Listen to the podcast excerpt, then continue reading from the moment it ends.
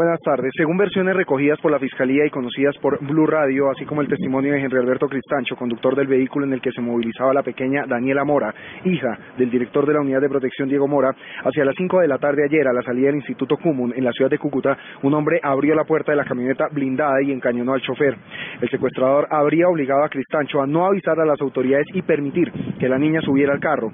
De inmediato, el delincuente le quitó los dos celulares a las víctimas y tomó por la avenida Los Libertadores y después la avenida Las Américas con rumbo hacia el Zulia, zona metropolitana de Cúcuta. Un fiscal destacado ante el Gaula coordina la búsqueda junto a efectivos de ese cuerpo de policía y también del Ejército Nacional. Alejandro Tibaduiza, Blue Radio.